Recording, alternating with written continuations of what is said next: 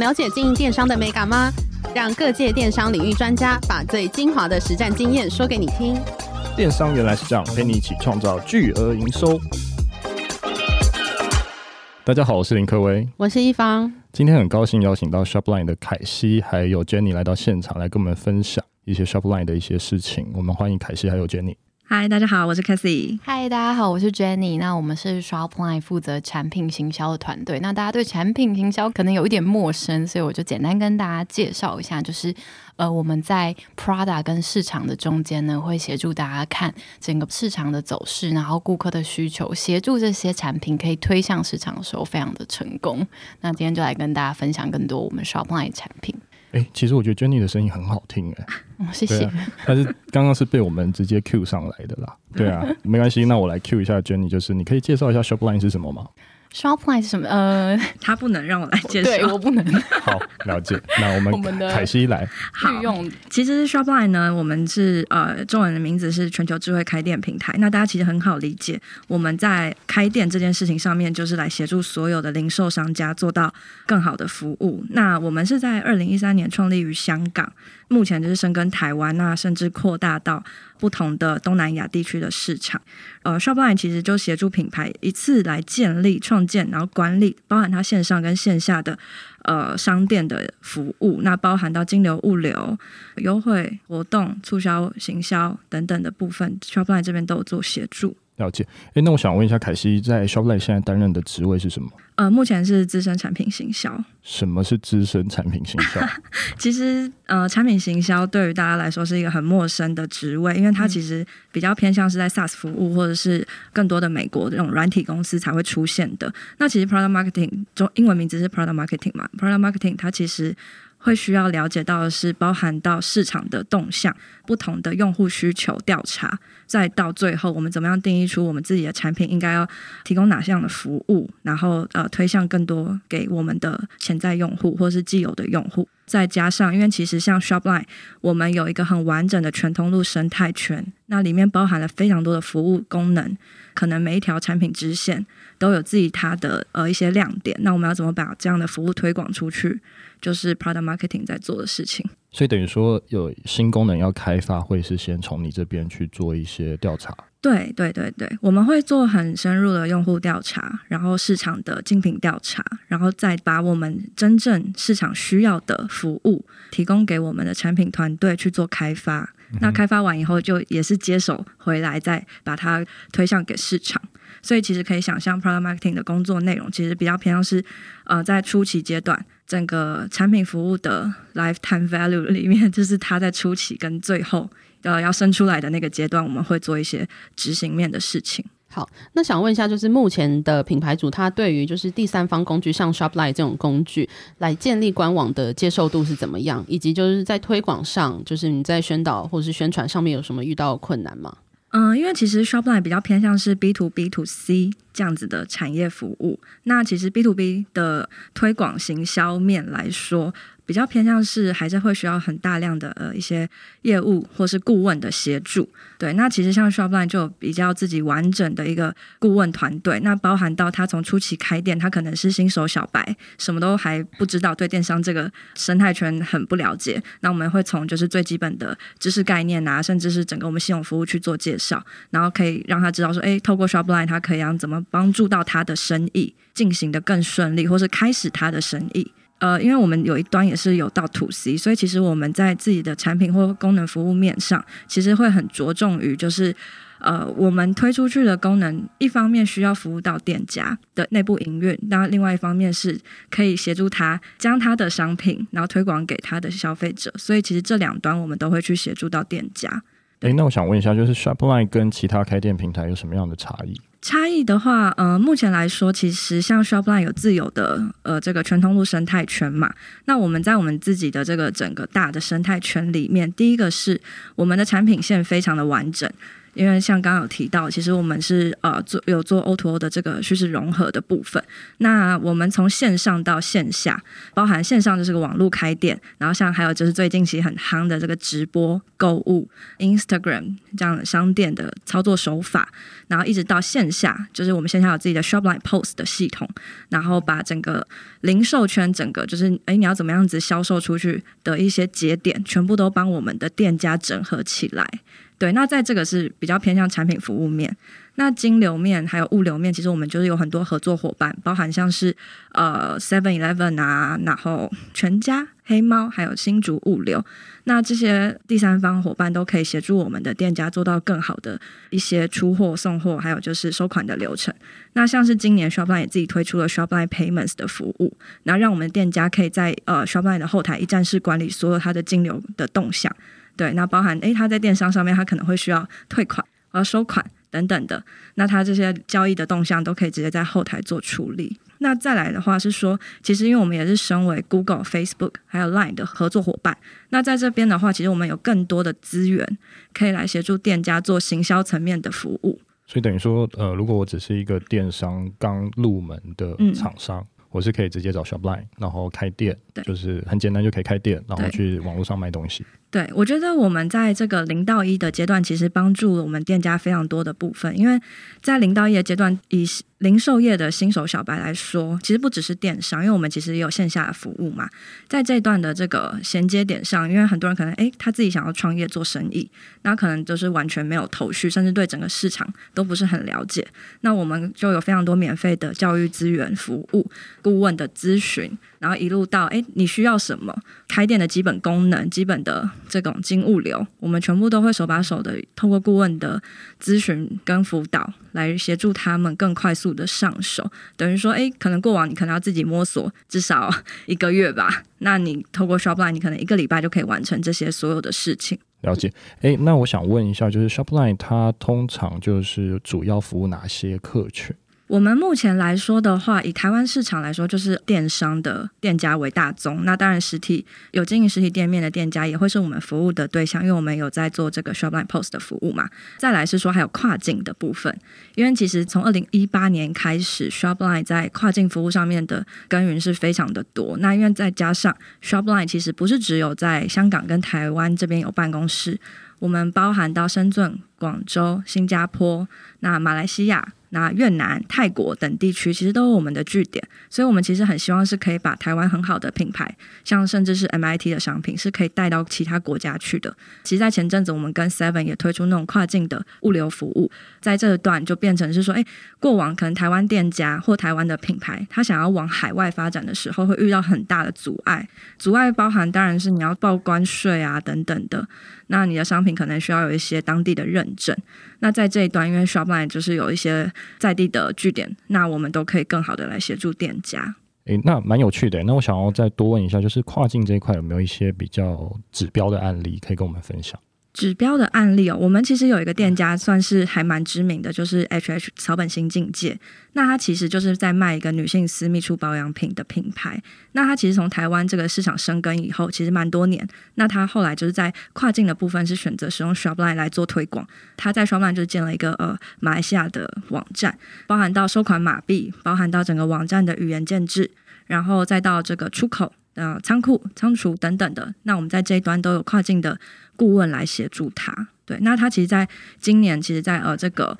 双十一，其实他就做了非常好的一个活动，像是他双十一的节庆是包含台湾、马来西亚，然后新加坡三个粉砖，他一起做一些活动，那就可以看得出来，其实他整个品牌已经不再只是台湾的一个，诶，很像街边店，或者是诶，就只是一个电商品牌，它甚至是已经可以扩大到呃这种全球知名度的品牌的层级了。了解，那想要问一下，就是呃，Shopline 提供了这样这么多的服务，那你们怎么去接触到这些品牌的客户？就是你们大概会从哪些渠道去接触他们呢？我们其实最主要的部分还是在这个线下的实体讲座的部分。对 Shopline 的服务有兴趣的大家都可以参加我们实体的讲座，因为现场就会有最专业的顾问来协助大家做咨询，然后不管你有什么困难，或是有什么困扰，或是说，哎，我现在想要就是开一间店，但是我真的什么都没有准备，然后什么都不懂。那其实来听一下讲座，你大概就可以理解到，哎，整个产业其实是怎么样运作的。那大概大家都是怎么做的？那就是透过前人的经验，你可以更好、更快速的上手。对，那再来的话，其实其他管道也包含，像是我们有自己的电商教室部落格啊，然后我们有那个呃脸书粉丝专业，那甚至是说我们也有自己录制自己的 podcast，就电商人生这个节目。那在这个节目里面，我们也会分享非常多跟 Shopline 有关的呃一些服务或者是店家的案例。所以说，对于呃我们的怎么接触到客户，其实我们管道是非常的多元。那就是看，诶，平常这些电商的新手们，或者是说老手，大家。取得资讯的管道在哪里，我们就会在哪里。哎，那我想问，就是在使用 Shopline 服务前，品牌客户通常有一些有什么样的疑虑吗？或者是他们如果说要转型成电商，他们有什么样的痛点，所以他们想要去做转型？通常在这个痛点上面，主要还是呃，第一个是人手的问题。那因为这比较偏向是内部营运的状况。第二个当然就是，诶，这个系统有没有轻松、简单、好操作？他不用再花更多的时间或者是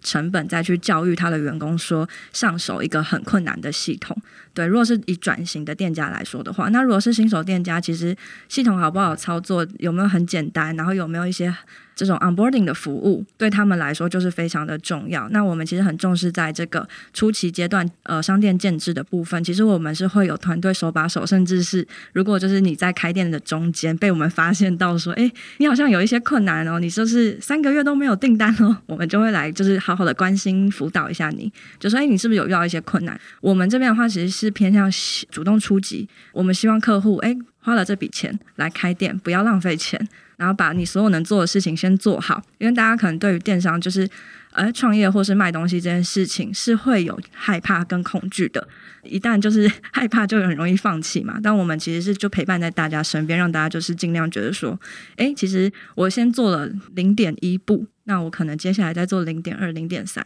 那慢慢慢慢的，其实你就推向一，那你就是会越来越做的越好，那就比较，哎，就觉得说，哎，大家都是在同一条线上，不会想要放弃。了解。哎，那我想问，有没有一些案例可以跟我们分享？就是不管是现在的一些呃成功案例之类的。其实我们店家这边还蛮多，就是成功的案例，当然也很多就是企业级的品牌是选择使用 Shopline 的，对。但是我这边也是想跟大家分享一个比较近期内就是看到它就是状况非常好，然后也是年年在攀升成长的一个品牌。那这个品牌其实我跟这老板人也蛮好的，他是智选家。Uh huh. 那这个智选家他其实是在二零一八年开始使用 Shopline 的网络商店的服务，那他其实从电商起家，那从电商起家，那二零一九年的时候他其实。开了自己的实体据点，等于说它其实是一个呃很经典的 O to O 品牌的类型，就等于说它可能初期创业的时候，因为大家会觉得说，如果我要开一间实体店面，我会花非常多的成本在上面，但是电商就等于说，哎，把我很多的人力跟成本都节省下来了。那其实，在这个时候，其实大家想要选择创业的这条路上，第一个可以选择的管道就是从电商开始起家。智选家它其实就是这样的一个策略的部分。那它在二零二零年的时候，它其实就是使用 Shopline 我们的这个全通路的方案。对。那在全通路方案，它其实，在一开始，因为它二零一八年是用 Shopline 的网络开店服务嘛，在二零二零年开始有它的自己的实体据点以后，它就加入了这个 Shopline POS 的这个系统服务，把它的这个虚实做一个整合。那其实包含到数据，还有会员经营面，其实整个你线上跟线下的数据整并在一起之后，才更有机会去做更多的分析，跟后续的行销以及维运的部分，那你就能够获得更好的这个。个顾客服务，那当然在实体店面这边的话，因为其实去年有这个疫情的部分嘛，那虽然说有疫情的关系，但是它的体验店其实，在去年比较和缓的时候，其实它的月营业额还是成长了十倍之多，就是蛮厉害的。对，所以等于说也是有，就是疫情的关系，还是有人去实体店去购买。对对对，因为其实疫情，呃，大家不要觉得疫情是二零二一年的事，因为其实二零二零年就开始，甚至二零一九年末的时候就已经有这件事情的发生了。嗯、对对，那其实，在整个产业面来说，零售产业来说啊，其实冲击还是有存在的。那怎么样子在这种疫情的这个影响之下，我们品牌要怎么样子持续的生存？其实像智选家，我个人认为他的这个策略布局就是非常的明智，因为他就是布局了电商，那线下实体店他一样也有去做。通路的布局，那自己开这种实体店面，那所有他如果有上架的一些诶购物平台等等的，其实都是可以去操作的。那等于说你就是不会放过每一个接触到顾客的机会。那他其实后面其实也有非常多的规划，可能在中南部也会预计要开设实体的店面等等的。了解。哎，那我想问一下，就是 Shopline 现在有提供就是除了开店以外的一些解决方案或服务吗？在非开店的服务上面，其实我个人认为，呃，Shopline 的店家最值得去投入的一部分，就是在我们的成长辅导上面，因为其实我们有非常专业的团队，那来协助大家，呃，解决平常可能在行销或是营运上面的疑难杂症。对，那我们其实有发现到，因为其实我们平常辅导的店家数量非常的多，那在这个呃成长辅导团队上面，他们其实是可以透过其他店家的一些经验，或者他们看到市场整体的趋势，来提供我们的品牌店家比较克制化的一些服务，然后呃协助他们，就是说，哎，你今天可能是营运面的一些状况，那我们可能可以给你一些顾问的咨询或建议。那如果你是行销面的服务的话，其实包含到像是你的广告投放、你的行销曝光，或是说，哎，你今天已经到了一个瓶颈了，你真的不知道要怎么在网上去增加你的营收的时候，其实我们也是有一些顾问的咨询可以去做协助。那想问一下，就是这些实际服务的有一些案例可以跟我们分享吗？我们的案例上面来说，呃，其实因为我们有一个非常完整的广告服务团队，那在广告服务团队上面的话，其实它是有包含到跨媒体的服务。那跨媒体就是包含到像是 Facebook、包含 Instagram，然后 Line，还有就是 Google 广告。其实，在这种额外服务上面，其实我个人就是觉得最成功的案例就是我们的店家海淘客。是那它其实呃是一个经营就是干货零食的品牌，我觉得它也是一个很经典的电商的辅导案例，因为它其实自己的团队，然后老板本身其实对于就是电商还有行销知识，其实是丰富跟呃非常有经验的。那他其实，在准备这个电商平台的时候，他其实有已经有在自己做 Facebook 广告的投放。那外面其实有很多 Facebook 投放的课程嘛，广告投放的课程。那其实现在对于电商的这些行销人也好，老板也好，甚至是公司内部，甚至只是出货人员也好，应该对这些就是广告投放的平台都是稍微有了解跟熟悉程度的。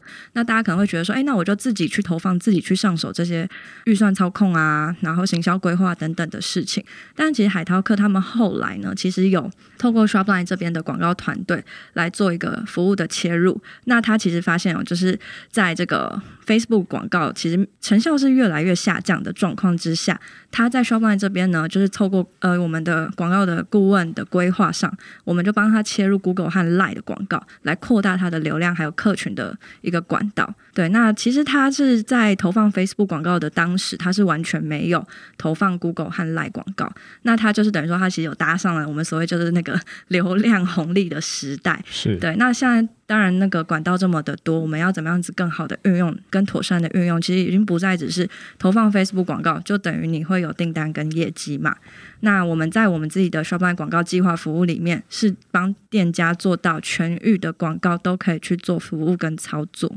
所以全域就是刚刚讲的 Line、Google、Facebook 等等的平台都可以去做投放，对，对，对，对，甚至是还有更多，就是哎，像 Criteo 啊等等其他更额外的一些广告服务。其实我们只要认为说。店家他这个品牌或这种商品的类型是适合哪一种管道，我们就会建议他。对，也不是说每个店家或品牌都是哎，一定要 Facebook 加 Google 加 Line 全操作，我们也不会这样子去推。我们是比较克制化、量身定做的。哎、嗯，那我想问一下，就是你你觉得说商家从一到一百，嗯，他们会要怎么做会比较好？是呃无止境的投放广告吗？还是会透过一些方式去操作，才有办法可能有订单或有业绩？其实以电商的这个 life cycle 来说，如果初期当然就是想要快速的获得订单，当然投放广告是一个最佳的选择。是。那其实我个人的想法是，这我个人想法啦，就是在经营电商，其实就像你开一个街边店，开街边店的时候，我们老板可能就会想说，哦，那我要去发传单。对，对，最最最直觉的想法是我要发传单，可是，在网络世界上面，就是谁怎么知道你？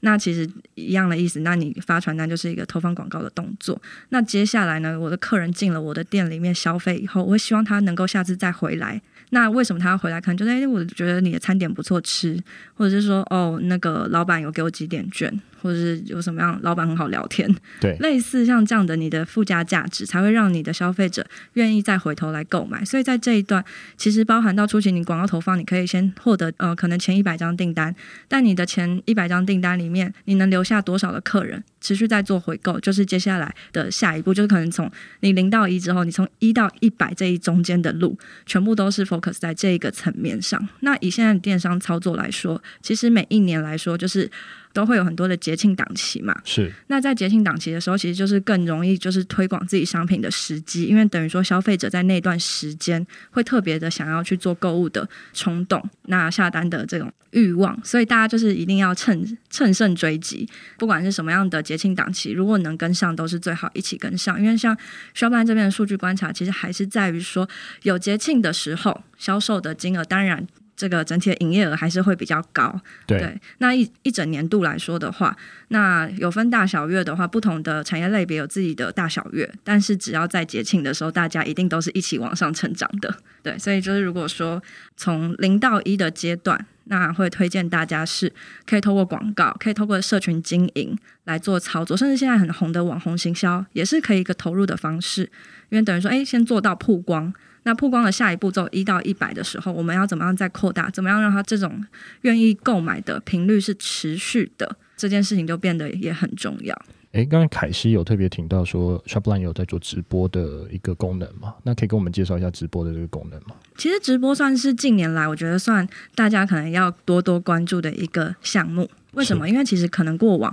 台湾这个市场可能会对于说直播这件事情会认为说，哎，那就是在海鲜叫卖啊。但其实并不是，因为我们对于我们的品牌店家来说，那其实直播它是一个很好在网络上跟消费者互动的管道。尤其是今年疫情很严重嘛，大家被关在家里三个月，你也不能去哪里，更不用说，哎，我到什么实体店面去临柜看或摸你的商品。那这个时候你要怎么办？这个时候，品牌其实投入在直播这一块是非常有效果的。那我们自己观察，像呃，我们自己很多的品牌店家，甚至是我们看到像。东南亚国家，因为他们疫情非常严重，都直接锁国嘛。对。那他们的这个直播的销售成长是直线上升，而且是很夸张的这种程度。因为他们就是不能出门，那疫情又很严重，大家在家里就是无聊，就是怎么样开 Facebook、开 Instagram、开 Line，然后在那边人与人之间的交流嘛。对。那对。直播就是一个人与人交流的方式。那品牌如果投入在里面的话，第一件事情你可以做的是，你可以做销售。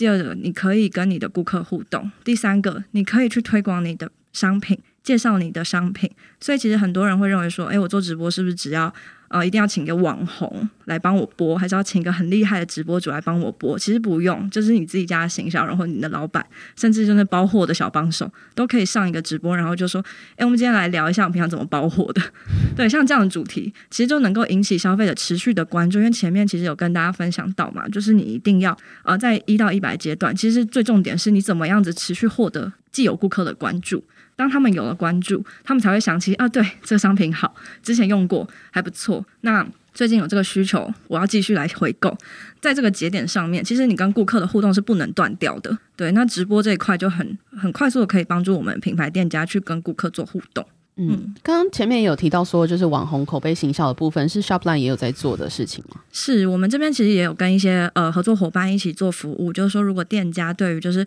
网红这件事情，哎，想要做网红行销，或者是说哎想要找一个品牌商品的代言人等等的，那或者是这种病毒式的行销啊，那大家有兴趣的话，其实我们都可以提供像这样的服务给大家，那帮大家配置好也比较适合你的预算区间，然后能找到的比较不错的网红，都能够从 Shopline 这里来做协助。诶，那我蛮想问凯西的，就是未来 Shopline 有什么样的新功能会推出吗？嗯，其实我们的功能，呃，如果是 Shopline 店家都会知道，我们基本上一个礼拜就会出一个新功能了，是这样的频率是非常高。那接下来大家可以期待很多我们不一样多元的服务，包含像是我们要推出这个 Instagram 的直播购物，透过关键字加一的方式，你的 IG 的粉丝看直播的时候就能够直接做下单的动作。对，那再来的话是我们呃刚好提到 Shopline Payments 的服务，其实也会深化更多的内容、更多元的服务给大家。那在接下来像物流、行销的工具等等的，我们也会推出的更多更广。那也大家一起可以期待，就是我们明年 Shopline 的发展，因为我们其实已经手边准备非常多很棒、很赞，而且就是还虽然还不能公开，但是大家一定用得到的功能，在我们的手上即将要推出给大家。好哦，哎，Jenny 都没有听到你就特别跟我们分享很多东西，想说你们呃，你这边有没有什么要补充的吗？好，我我来推广一下 Kathy 好了，就是我现在工作上的推广，就是其实 Kathy 在我们 Shopline 的 Facebook 粉丝专业呢，定期都会推出功能的直播。那相信今天大家就知道内容非常的丰富，那它可以带给所有电商新手老手很多很完整的知识，所以都用不到我讲话，所以大家可以上 Facebook 定期关注它的直播，那些单元其实都非常完整。比如说双十一大促前可以做的准备，然后双十二一直到过年，你在跨境电商上可以有什么样的不同的 tips？所以我觉得是非常值得大家来关注。那另外也偷偷帮他征友一下，目前单身，再麻烦我们主持人帮他那个资讯，然后留好的，我们就放在下面。对对对，大家可以来看我的直播，然后再再说你想认识我。对，可以先先看人，再选，跟我们这个直播电商的概念一样。好的，好的。所以等于说是在 Facebook 就可以看到。凯西的直播，没错，对，搜寻 Shopline，然后我们每个月的报你知直播都会来跟大家分享很多的不同的议题跟内容。好，今天的内容就到这边，那我们非常感谢到 Shopline 的凯西还有 Jenny 来到现场来跟我们分享一些 Shopline 的一些知识，谢谢，谢谢，谢谢，谢谢，拜拜，拜拜。